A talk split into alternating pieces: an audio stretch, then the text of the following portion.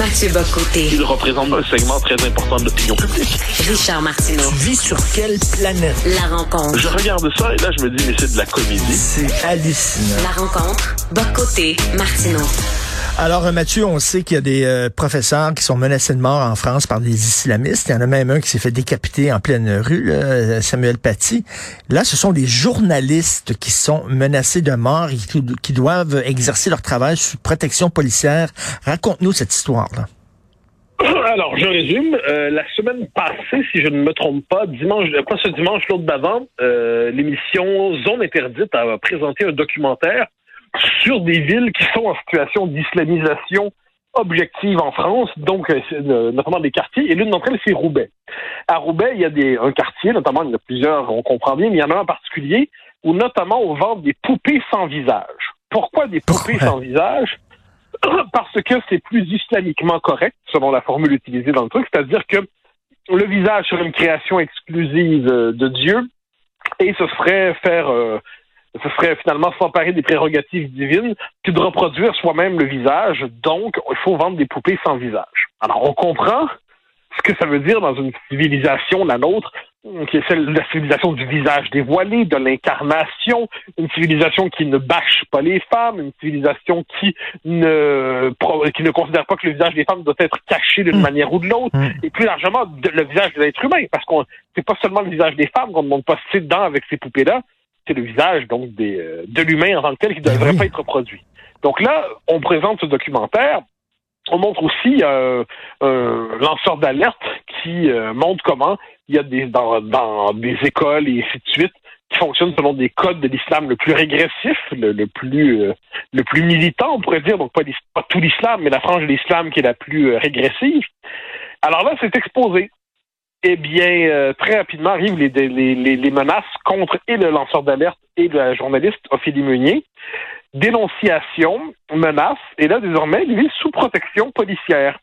Alors là, il y a deux choses. Dans la classe politique, la réaction a été euh, assez vive quand même, c'est-à-dire euh, les journalistes, tout le moins à droite, euh, je dirais de Valérie Pécresse, euh, Marine Le Pen, Éric Zemmour, mais aussi à gauche, Fabien Roussel, le candidat du Parti communiste, et d'autres, ont, ont dénoncé euh, cette, ces menaces. Dans la presse, ça a pris pas mal plus de temps à démarrer, comme si, en quelque sorte, on traitait les, euh, les propos de, en fait, le, le- le documentaire comme une forme de provocation sur le mode, ils l'ont bien cherché, en quelque sorte.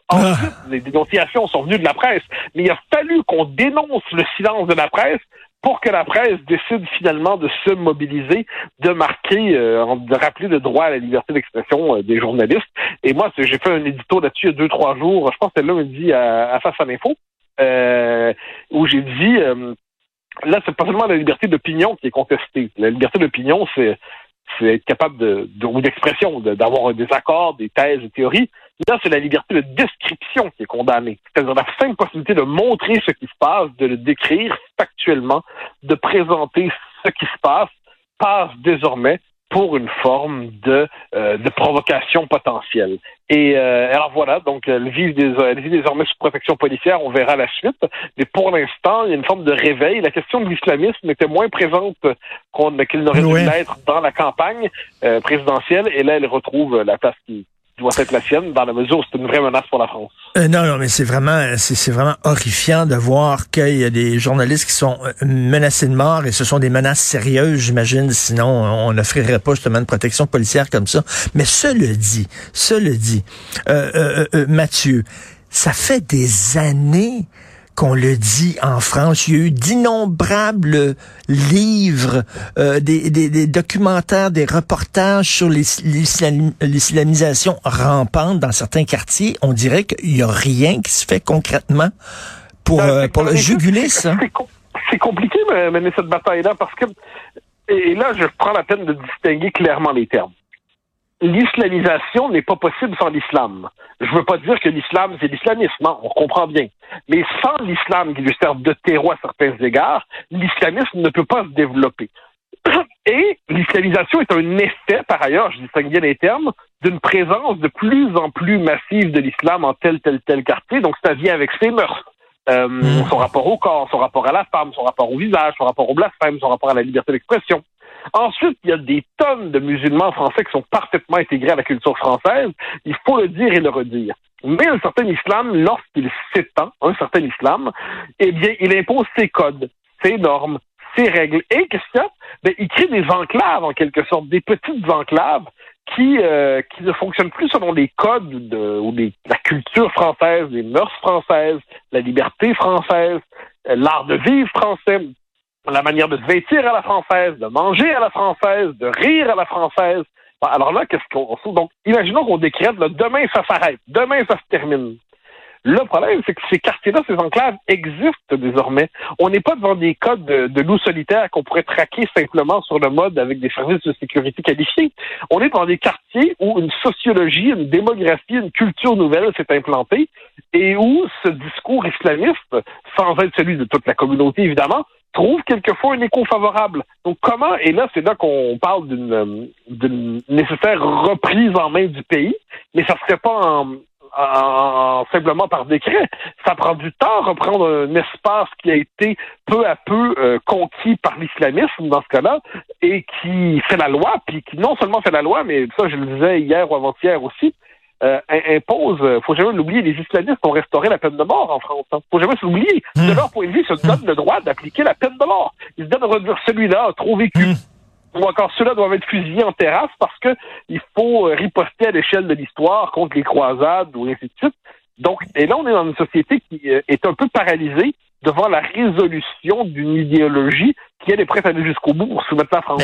donc, donc, ce que tu dis, c'est qu'on ne peut parler d'islamisation sans parler d'immigration. Et, c'est ça, on, ne veut pas en parler de ça en France. Mais, l'islamisation n'est pas un effet des rapports commerciaux avec la Norvège. Je veux dire, c'est comme ça. Je veux dire, pas que c'est, je dis pas ça méchamment. L'immigration massive de population de culture euh, et de religion musulmane a entraîné, par effet démographique et sociologique, une islamisation ou à tout. Ben, ah, évidemment, il y en a qui, comme je dis, je le redis, il y en a beaucoup qui s'intègrent et qui s'assimilent à la France. Mais il y a un effet malgré d'islamisation qui, qui, est inévitable. On le voit en Suède, on le voit en Allemagne dans certains quartiers, on le voit en France beaucoup, euh, on le voit en, Grande-Bretagne, il faut pas l'oublier. Donc là, c'est un lien évident, évident.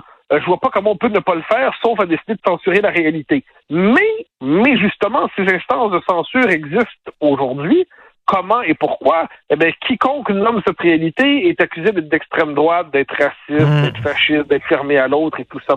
Mais, euh, mais évidemment, le, lien va de soi. C'est un effet d'une mutation démographique à grande échelle euh, qui se déploie depuis une cinquantaine d'années et qui aujourd'hui euh, donne toutes ses conséquences. Je donne un autre exemple, la question de l'antisémitisme en France. Il y a un rapport de la euh, d'une fondation dont le nom m'échappe au moment où je le dis. Je pense que c'est Jewish American Foundation ou Franco-American Foundation, un des deux, sur le nouvel antisémitisme en France. Et on prend, on le note, ça vient des populations globalement musulmanes. C'est un fait. C'est-à-dire que dans les quartiers où l'islam euh, l'islam régressif s'est installé, eh bien, les Juifs ne sont plus des bienvenus. Ils sont harcelés, ils sont persécutés. Euh, de l'hypercachère à, à, au meurtre de Sarah Halimi, pour vous donner d'autres exemples, des Juifs ont été tués en tant que Juifs en France au nom de l'islamisme. Bon, euh, c'est quand même ça. Donc c'est, on est devant une situation qui qui doit être nommée, mais qui la nomme, même de manière très modérée. Le, le documentaire de Zone interdite c'était, ça prenait la peine de faire beaucoup de nuances. Il n'en demeure pas moins qu'on peut avoir un vie sous protection policière. Mais c'est, c'est fou, là. C'est qui, c'est qui la jeune fille, là, son nom m'échappe, qui vit sous protection policière depuis très longtemps, là, parce qu'elle a insulté, euh, elle a insulté l'islam. C'est qui, c'est qui dans cette jeune fille? Mila. Mila. Mila, voilà. Alors, donc, donc, tu as Mila, t'as, t'as une jeune fille qui vit sous protection policière, t'as des professeurs euh, qui sont menacés, t'en as un qui s'est fait décapiter en plein jour, euh, t'as maintenant des, des, des t'as des policiers euh, qui n'entrent pas dans certains quartiers parce qu'ils se font battre, littéralement. Euh, t'as maintenant des journalistes qui vivent sous protection policière. Tout ça en France? Oui, bien sûr, bien sûr. Non, mais c'est que quand on va regarder ça dans un siècle, quand toi et moi, euh, même nos restes ne nourriront plus les vers parce qu'il n'y aura plus de restes, euh, à l'échelle de l'histoire, ce qu'on va voir, c'est que d'une certaine manière, c'est euh, une logique de civilisation en quelque sorte, c'est-à-dire euh, je ne veux pas prendre le mot exact d'Huntington qui parlait de choc des civilisations, mais il y a un peu de vrai là-dessus. C'est-à-dire qu'il y a une, euh, un peuple nouveau qui se constitue, il y a des mœurs nouvelles qui s'installent, il y a une, des références nouvelles qui s'installent, puis la société d'accueil ne, ne sait pas comment répondre à cela, ne sait pas comment répondre à cela. Et les Français sont eux-mêmes hésitants dans la défense de leur laïcité, de leur culture, de leur identité, euh, parce qu'ils ont été inhibés dans l'expression de cette culture et de cette identité. Mais c'est pourtant, euh, c'est pourtant, je dirais, le, le principe dans lequel il devrait puiser pour être capable de hmm. se défendre. Et euh, mais tu noteras, ça vaut la peine de le dire, que plusieurs des critiques les plus féroces de cet islamisme aujourd'hui sont souvent d'origine musulmane euh, ou de religion musulmane ou de à tout le moins de culture musulmane. Ben oui. On peut penser à Zineb El Razoui, on pourrait en nommer d'autres qui euh, mènent une bataille. on peut penser à Sonia Mabrouk, qui, qui, est ma collègue à Europe 1, qui, qui, est très courageuse sur la question. On pourrait nommer plusieurs qui ont critiqué l'islamisme. Donc des, des gens, des musulmans qui ne renient jamais leur foi, mais qui voient dans la France un espace d'épanouissement, qui refusent justement de voir l'islam colonisé par l'islamisme. Et cette voix-là est importante. Kamel Daoud, euh, entre autres, dans, le point. Bien sûr, bien sûr, qui est remarquable, qui est remarquable, qui est, la dernière page euh, du point. Oui. Euh, on pourrait en nommer, on pourrait en nommer tant d'autres, mais le fait est que c'est comme chez nous, on a eu Jemina Benhabib qui a joué un rôle important là-dessus. En France, Naïma M. Fadel, les, noms viennent comme ça.